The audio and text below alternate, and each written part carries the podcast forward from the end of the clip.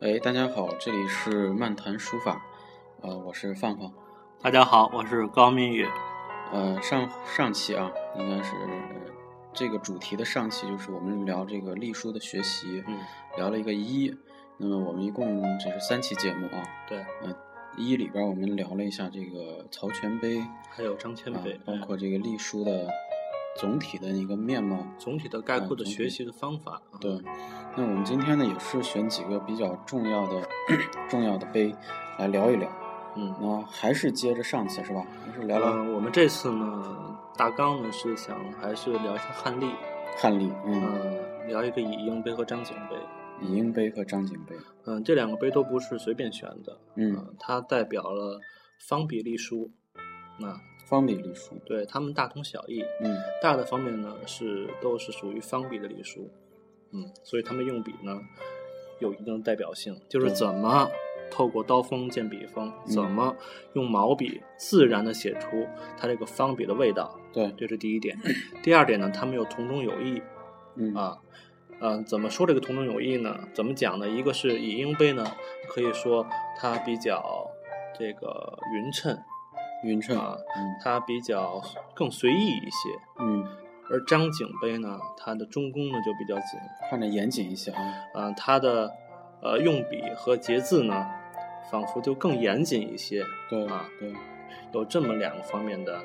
呃特点。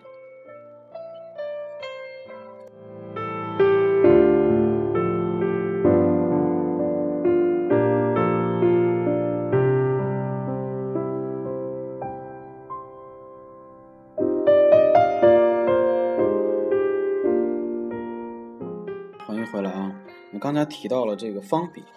方笔我们上次也也聊过是吧？方笔怎么写？不要嗯像画方框那样画出来对，上次我嗯们在讲张骞的时候，讲到了很多嗯这个方笔的东西，比对，如说张骞他有很多楔形的嗯方笔，比如说开始那个军嗯，会牵啊、那个牵那个对走之就有呃两个那个对，呃三角形的点。嗯啊嗯，三角等等很多这种方笔，嗯、包括像这个以英碑，呃，以英碑和张景碑也有类似的很多方笔。嗯嗯那这里再强调一遍，这个方笔呢，切记不要用笔去画这个方方块儿。块儿啊，那我们以后再写北碑，再写张猛龙碑，嗯啊，有些人可能喜欢写那碑额，哈哈，对， 啊，还有人写那个像柳公权啊我，觉得好玩儿， 现在被写那碑柳额，公权的方笔，对，嗯啊也都是不要去画那个方块儿。也就是我们把那个刀法要还原成真实的笔要把法刀法还原成真实的笔法。嗯，大家可以去搜一下这个魏碑的这个书单啊，嗯，有的是用墨写的，有的是用朱砂写的，对可以看一下。其实它的起笔、收笔呢都是比较随意的，对啊对对，它的方笔更多是在这个磨刻的当呃这个刻的时候刻出来的。因为我们写的过程中，就算所以说书法难嘛，对吧？对要，还原它，就你要动脑子嘛啊，。对对对，要嗯要思考，对这个东西，你用毛笔出来是一个，就是正常情况下应该是个什么样的？对，对好，那咱们现在说一下这个方笔，嗯嗯，怎么去写它？嗯嗯，这个是一个可能对初学者啊，初学者觉得我不画这个方块儿，那怎么能把写不出来 方笔啊写好了？对，首先就是说，呃，这里要用到侧锋，侧锋，嗯，嗯，包括柳公权的起笔，柳公权的起笔也对是侧锋，侧锋起，侧锋切下去，嗯，对吧？也要切笔啊，我们切下去，啊，哎，然后笔呢不要抬起来，嗯，不要提起来，向右行笔，就是呃，有时候有些朋友他拿着那个毛笔啊，他切下去之后，他向右走，他不敢走，呃，这个是需要一个呃调整是吧？是这样，那个我们有时候看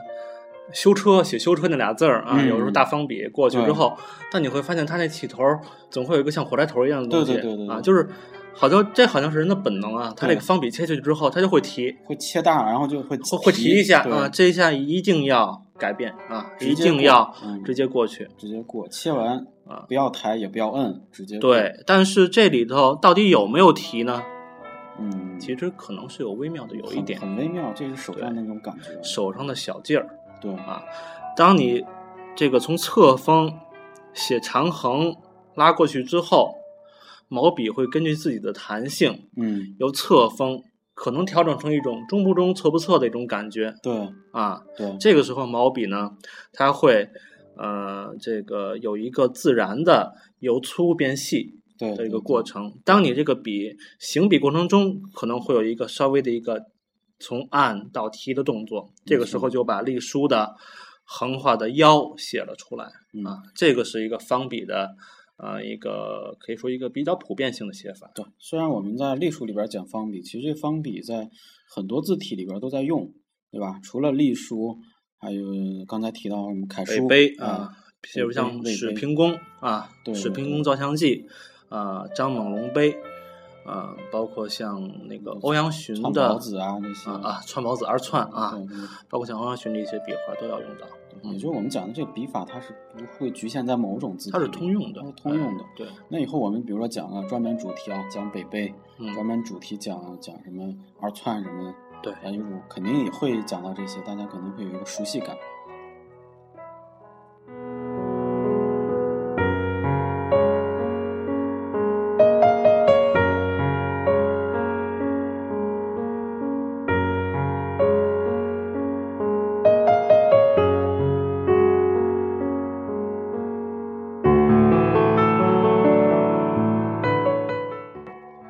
好，欢迎回来啊。嗯呃，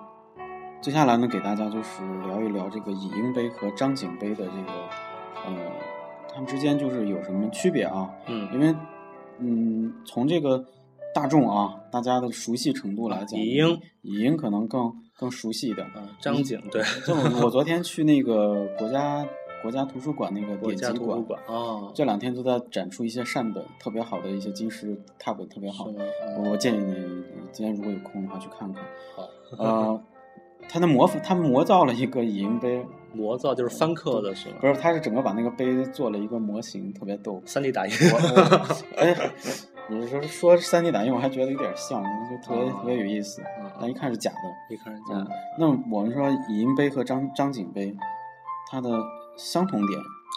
嗯，先说英相同点啊 相同点首先就是刚才说的方笔啊，方笔啊，笔法，呃，这是第一个相同点。嗯第二个相同点呢，就是说他们呢，我觉得都是，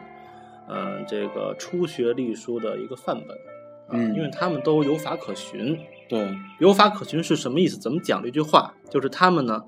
啊、都有标准，有标准，就是说。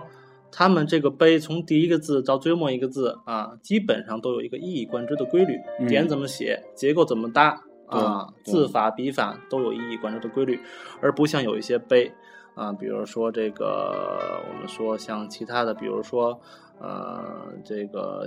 像这个好大王啊嗯，等等这些碑，它可能更随意啊，就对不适合初学。对对对，就是有规律的东西都是可以可以去呃这慢慢掌握的，对吧？，更适合初学。嗯，那么不同呢？不同就是说，首先以英杯它嗯表现的更随意一些。更随意一些，对，嗯，张景杯呢，怎么说呢？如果说说的好听点呢，就是说它可能呃更精确一些、嗯，啊，结构上、笔法上更精确一些，但是呢，它可能也流于匠气啊，流于就是匠匠气气啊啊。说到这个张景杯啊，因为我之前确实没太接触过张景杯，嗯我这初看张景杯，我就会联想到这个唐丽，嗯，有点儿那个唐丽的那个感觉，对，因为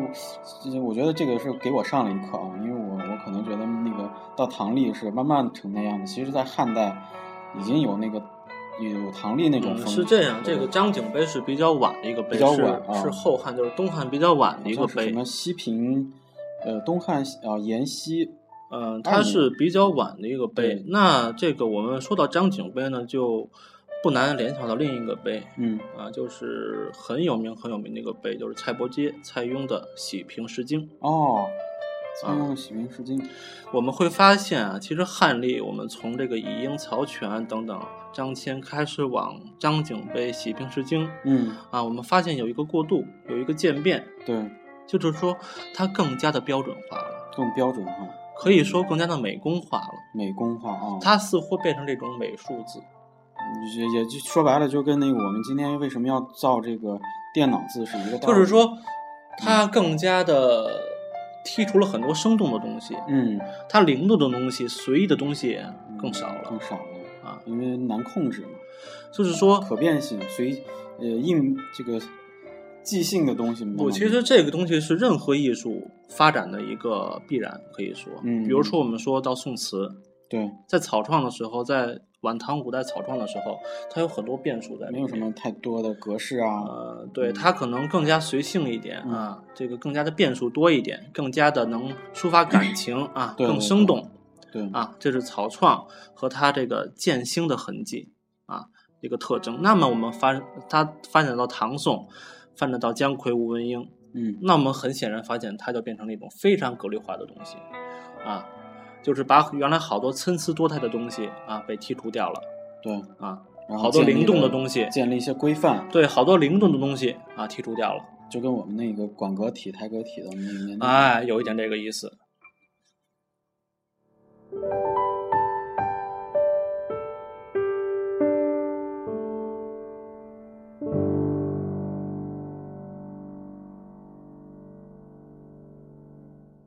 好，欢迎回来啊！回来以后呢，呃，我们刚才把这个张张景杯和乙瑛杯做了一个对比和呃和分析啊。那么我们是不是可以再总结一下这个？这个、我们最后呢， 再给汉例啊，嗯再简单做个结啊。嗯这个初学者呢，学乙英和学张景呢，各有好处，各有利弊。对啊，学乙英呢，它更容易得到汉例里的那种灵动啊，那种随意啊。我个人认为也挺精华的一个，就是说嗯，它这个灵动和随意，就是艺这艺术里有好多是那种灰色的东西，它不是非黑即白，它是没错灰色的东西。嗯没错它掺有，比如百分之多少的随意啊，多少的灵动，少许灵动，少许随意，嗯它就是一个非常好的一个汉碑，嗯啊，对就这样，它就适合初学。对啊对，但是如果说这个人，比如说他性格上就是那种，呃，很随意啊，嗯嗯很随性啊，啊、他基本功也不很好的情况下，我觉得，呃，其实以英杯倒不是一个很好的选择。应该跟他选择一个跟他相左的一个东西啊，呃，相中和的东哦西，它可能更加适合去学一些像张景杯这种更规约、更约束的东西对啊，让它的用笔更精确啊啊，这个怎么说呢？就是说我学专课的时候，老师教过我一句话，就是说你开始的时候更精确一些，更细致一些，嗯更工稳一些。你把这个达到了，嗯，那么当你回过头来随性一些、放一些的时候，你有根了，哎，你就会很容易，但是你反过来就会非常难。对，嗯，因为那个放纵还是比较对，所以说，其实我当时呃刚开始接触张景碑的时候，我发现我我写张景碑其实就不是很容易，因为、嗯呃他的笔画确实很精确，你聊一个小案件，你你觉得你是一个什么样的我是那种随性的？应该被规约一下的人， 应该被，因为我我现在喜欢好大王和横方碑，应该被张景一下，是吧？应该被张景一下，对对对，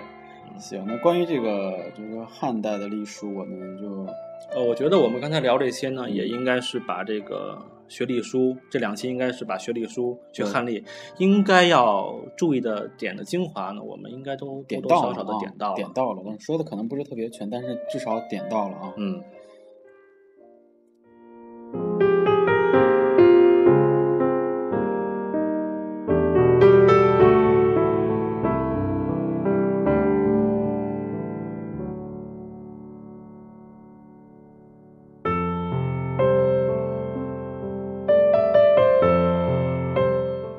好，欢迎回来啊！刚才我们对这个汉历的学习做了一个简单的总结。嗯那么我们在第一期节目里边提到了隶书发展的三个时期，嗯，嗯，一个是草创时期，比如汉汉代汉历啊，秦汉啊，啊，秦汉时期，再一个呢，发展时期就是唐历，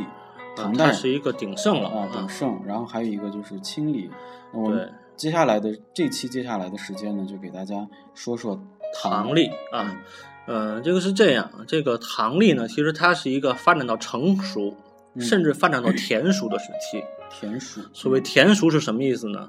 就是有点过了， 啊有点过了，腻了，啊，就是它太熟了，苹果太熟了，太甜了，一点酸的味道都没有了，对，接下来就该烂了，啊。有道理。这个我们刚才说到这个喜平石经和张景碑，我说的它开始有一点啊美工字、美术字、标准字。嗯其实喜平石经它立这个喜平石经的目的是什么？就是为了是大家学习立出一个规范范嘛本，哎一个范本啊。对对据说这个当时这个碑立立开，就是立了碑之后，对对啊，这个这个真是络绎不绝的人啊，去这个去开始模呃，开始那模仿，对开始去观看这个《喜平石经》。对对，好，那么这个越发标准化的汉隶发展到唐朝，它是一个必然的结果啊。它必然就会发展成一种什么情什么情形呢？对就是说，它把汉朝汉隶更多的这种灵动，嗯更多的这种嗯个性随意的东西，嗯就基本上已经可以说剔除干净了对对对啊。比如说我们说到这个唐立四大家唐立四大家这个，啊，呃，这个这个大很多人都不知道哎，唐立四大家呢，首先就是说有蔡有林、蔡有林、呃史维韦泽、泽、韩泽木，韩泽木、还有一个叫李朝。李朝。啊，但是李朝呢李，朝的这个个好像呃，李朝是因为杜甫提到一嘴，所以说呃好像是杜甫的外甥吧，我记得。 是吗？对，好像是是这么个描述。嗯因为是杜甫提到一嘴，但是其实李朝呢，他并不是特别的，嗯呃出名。啊、我们首先来先说一下这个初唐的初唐的初欧唐阳询的礼数，嗯，就是说我们除了这个唐立四大家之外，还有一个就是，比如说欧阳询欧啊阳、徐浩啊、徐浩啊这个等等这些人的历史还有也非唐常玄的宗嗯啊，唐玄宗啊，这个是一个 大 boss 啊，也非常有名。我们为什么要先说一下初唐欧阳询的礼数？嗯首先，初唐欧阳询的礼数同样是非常标准化的礼数， 对啊，这个个性化一点呢，可以说初唐欧阳询的隶书呢，它混入了很多楷书的东西。对对对 因为其实欧阳询他不是非常擅长隶书。对对啊 对，呃，现在这个欧阳询的隶书就是叫房彦谦卑，房彦嗯谦卑、啊，对对对，它有很多楷书的特点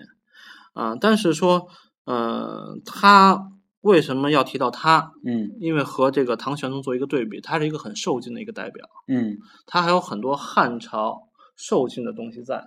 对，但是我们看到了唐玄宗的时候，他完全是以丰腴为美了，对对对他完全是膨胀起来了，这艺术就被吹起气儿来了对嗯啊。，而且比如说这个祭坛山明啊，《孝经》，我们会发现它是那种盛唐的恢宏气其象实，就跟那个对女人的那审美是哦我一们发现它样是一体的，一体的，包括嗯像盛唐的颜颜真卿的楷书，没它都错是一体一的，体的，全对吧都那个呃丰满起来了啊，很丰满起来。对嗯，这点呢，就是说是和汉代隶书一个非常强烈的对比。对现在我们来做一个小结，就是说，隶书从草创、秦汉啊，慢慢发展到这个汉末南北朝啊，嗯这个三国的时候的《经喜历平了石经》，对，还有那个东汉末年的张景碑，它是一个由这个生动、参差多态嗯啊、灵动，慢慢向越来越标准化，嗯然后发展到欧阳询、唐玄宗还是一个标准化的一对个对渐进的时期。但是他们两个又有截然不同的地方，就是说，啊、汉隶它毕竟是一个受尽的。啊，包括像《喜平石经》，它虽然也有丰腴的地方，但是它还是骨感比的较。骨感，但是我们发展，我们发现到了唐玄宗，他立马就丰腴起来了。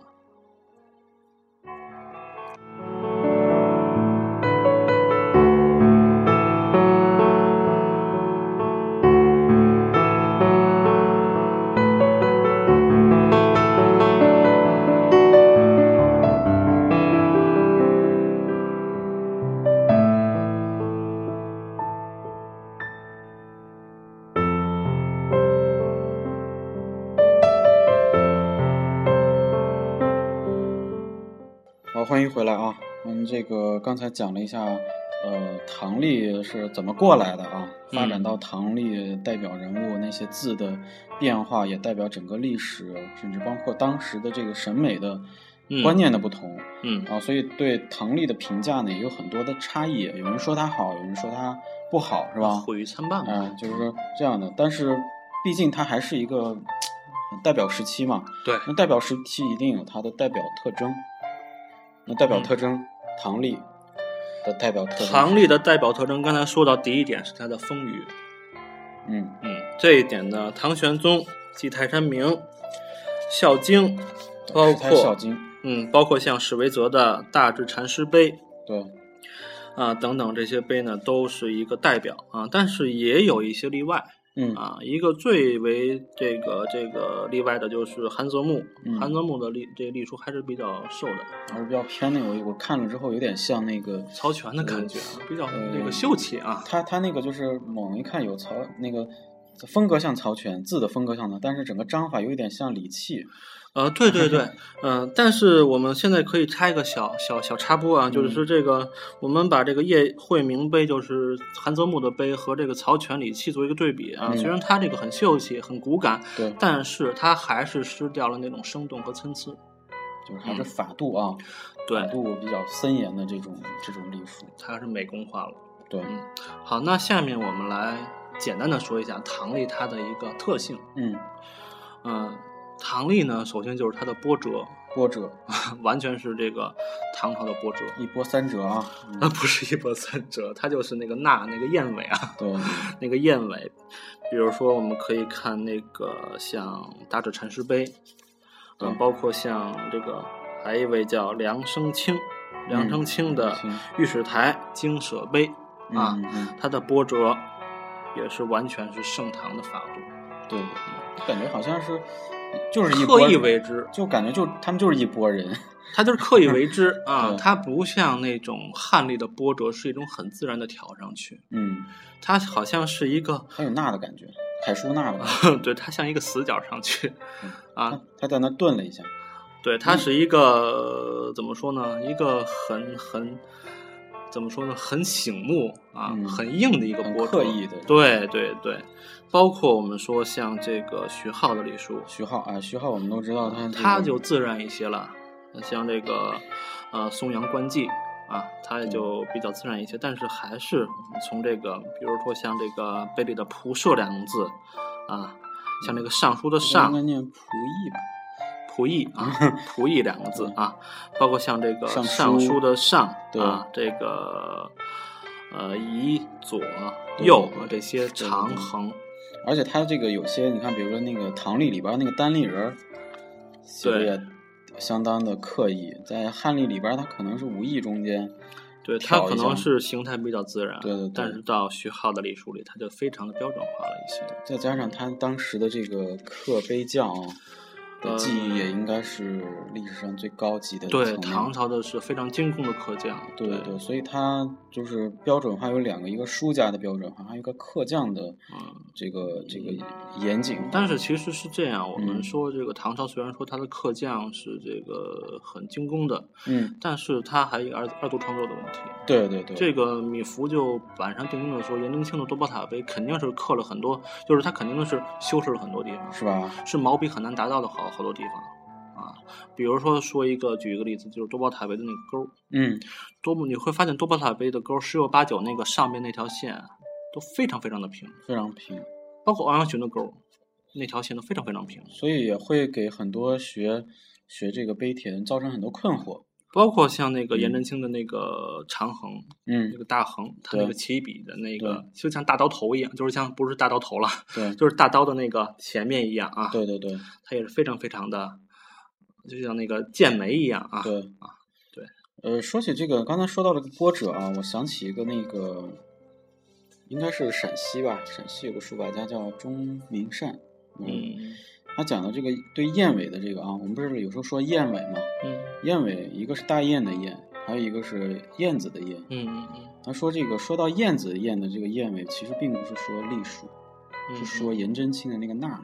它不是下来有个豁口吗？啊，嗯嗯就是燕子的那个感觉，嗯我嗯觉得还有点道理。那个那儿很好看，我觉得。对对对，而且我觉得也比较自然，因为可能自然情况下就是那样。 其，实王羲之也有那个那儿，嗯，对王羲之像那个象之所欣的欣，啊，象征索性的心，还也有有那一个个它痕一迹个啊姨母帖是吧？一木帖，姨母啊，帖那姨母那俩字就感觉就是颜体，因为嗯，是吗？我感觉就是个颜体，我就觉得真的是好几面啊，每个书间。嗯。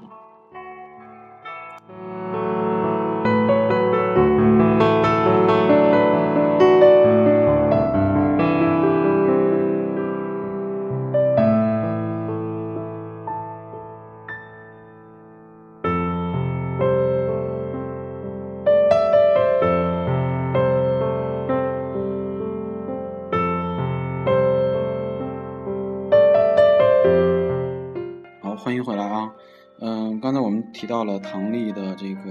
时代特征，嗯嗯，具体下来它的整个书的书法上的细节特征，嗯嗯，我我们在这个准备这个内容之前呢，就有一个词，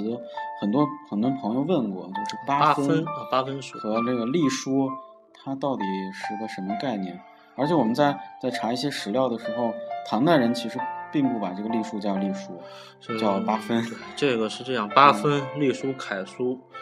是非常乱的三个称呼。嗯，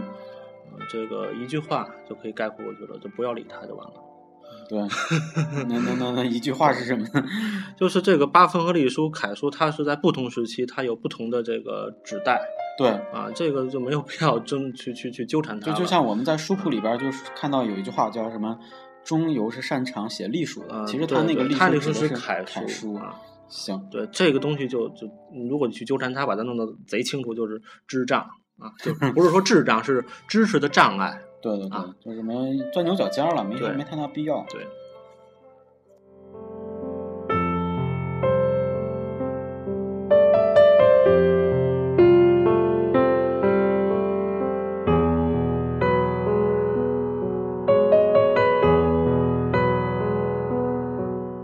好，这期节目呢，其实这个知识点挺多啊，录到最后呢，我们也接近接近尾声了。嗯。那我们刚才其实说唐丽的时候，是带有很多这个呃意见进去的，嗯啊，就说它太工整啊，或者是太法度太多啊，缺少一些东西啊。嗯呃，虽然这么说，但是它依然是很漂亮的，很漂亮的一个嗯对时代的隶书。那比如说，我们要学习它，可不可学，还是可学，还是可学的啊？。嗯，我觉得以我的观点呢，学唐历一定是在汉历之后学它。就是要先学汉隶，再学唐历。呃，怎么说呢？因为汉历毕竟是它在艺术上可以说最丰富，最它正既有最正宗的工稳工整的一面，对它也有这个灵动、生动、参差的一面。对，而我觉得在艺术上，它更可贵的嗯，还是玲珑和参差这一方面。但是说唐丽，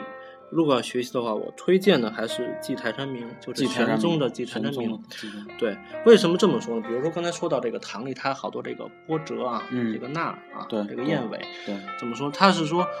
它会有一个度的问题。嗯，它盛唐新法这个波折，有的就比较过度，比较死板；对，有的呢就比较自然。还是比较自然，嗯比如说唐玄宗的祭坛山明，可以说它的波折都处理的比较还是自比较然。自然，还是对比较那个圆润的啊，我们一定要注意这个度的问题。嗯，嗯，还有就是说，我读书有很多，我读书是不查字典的， 所以我会有很多这个读错的字啊。嗯大家这个读书的时候要养成查字典的好习惯。对，也因为我们有时候在看这个碑帖的时候，也也是大多人的一个习惯啊，嗯可能不太看里边的内容，是吧？比如说嗯，我开始学是没必要看的，开始学，后但来是但是其实还是了解一下比较好，嗯，因为是这样，嗯，这些碑帖的东西，刻碑的东西，我们统称为碑铭文学。碑铭文学就是一种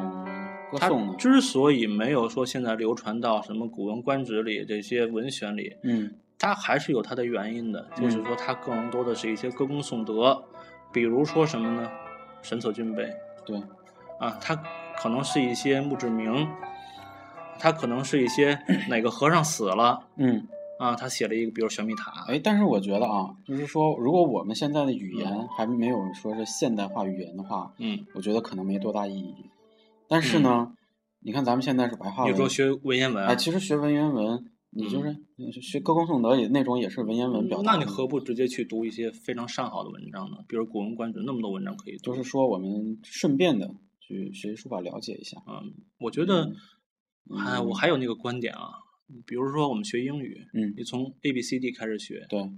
你学到能读报纸，能能读《中国日报》，嗯，你可嗯能三年五年就 OK 了。嗯你只学一个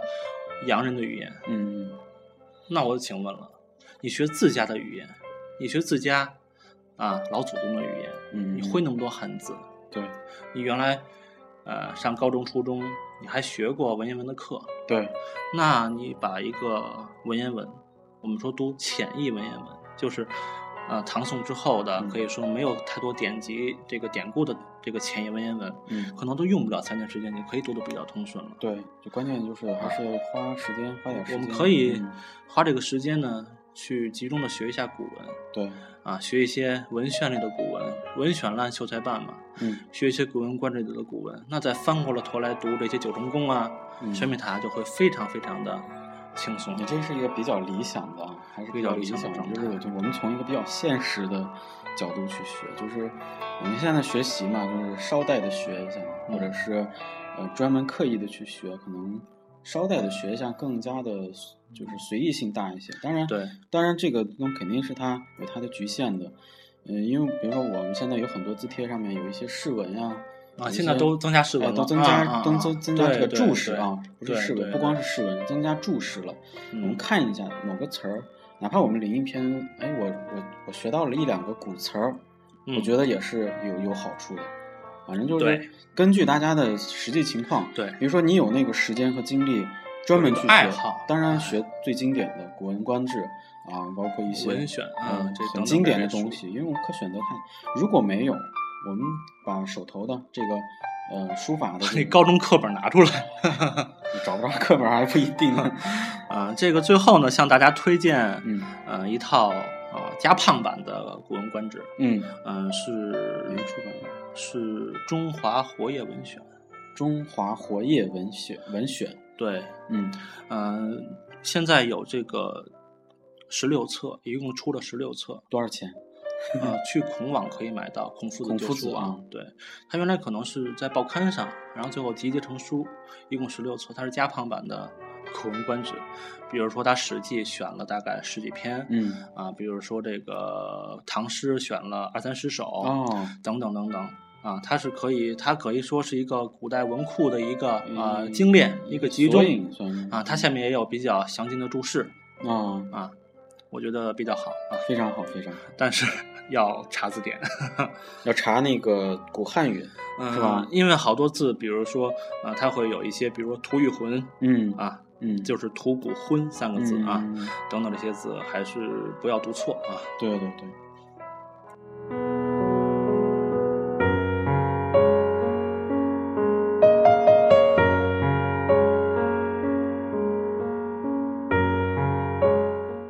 好，那最后呢，我们就预告一下下期啊。下期嗯我们讲隶书的学习，肯定是以清朝隶书为主了。你看我们呃这个分量上也能看清楚，就是汉代隶书还是最主最最分量最重的。对，我们花了一期半的时间，然后花了半期的时间呢，讲了一下唐这个历唐历，因为嗯汉代的很多嗯到后晚期的一些历书跟唐历还是有直接关系的，嗯，所以大概呃就这么多。然后呢，呃，下期我们就重点的说一下清代的历书。嗯，清代历书也出了很多大家，对啊对对究竟可是能哪些大家？下期讲给你。对对，以人为本啊！因 为你看这几期到了唐代才开始出现这个呃隶书啊，对这这这这几个人，比如说，我们说秦朝啊，秦朝和西汉啊是这个草创啊，秦汉是草创。那么到汉朝啊，到东汉啊，它是一个可以说是一个兴盛，对是一个最茁壮的时候。到唐朝是一个壮年成熟的时候。那么到了清朝，清理可以说它是一个呃余韵，它余是韵一个、嗯呃这个二度的一个更新啊对，是这样一个状态。好，那我们下期再见。好，谢谢大家，嗯。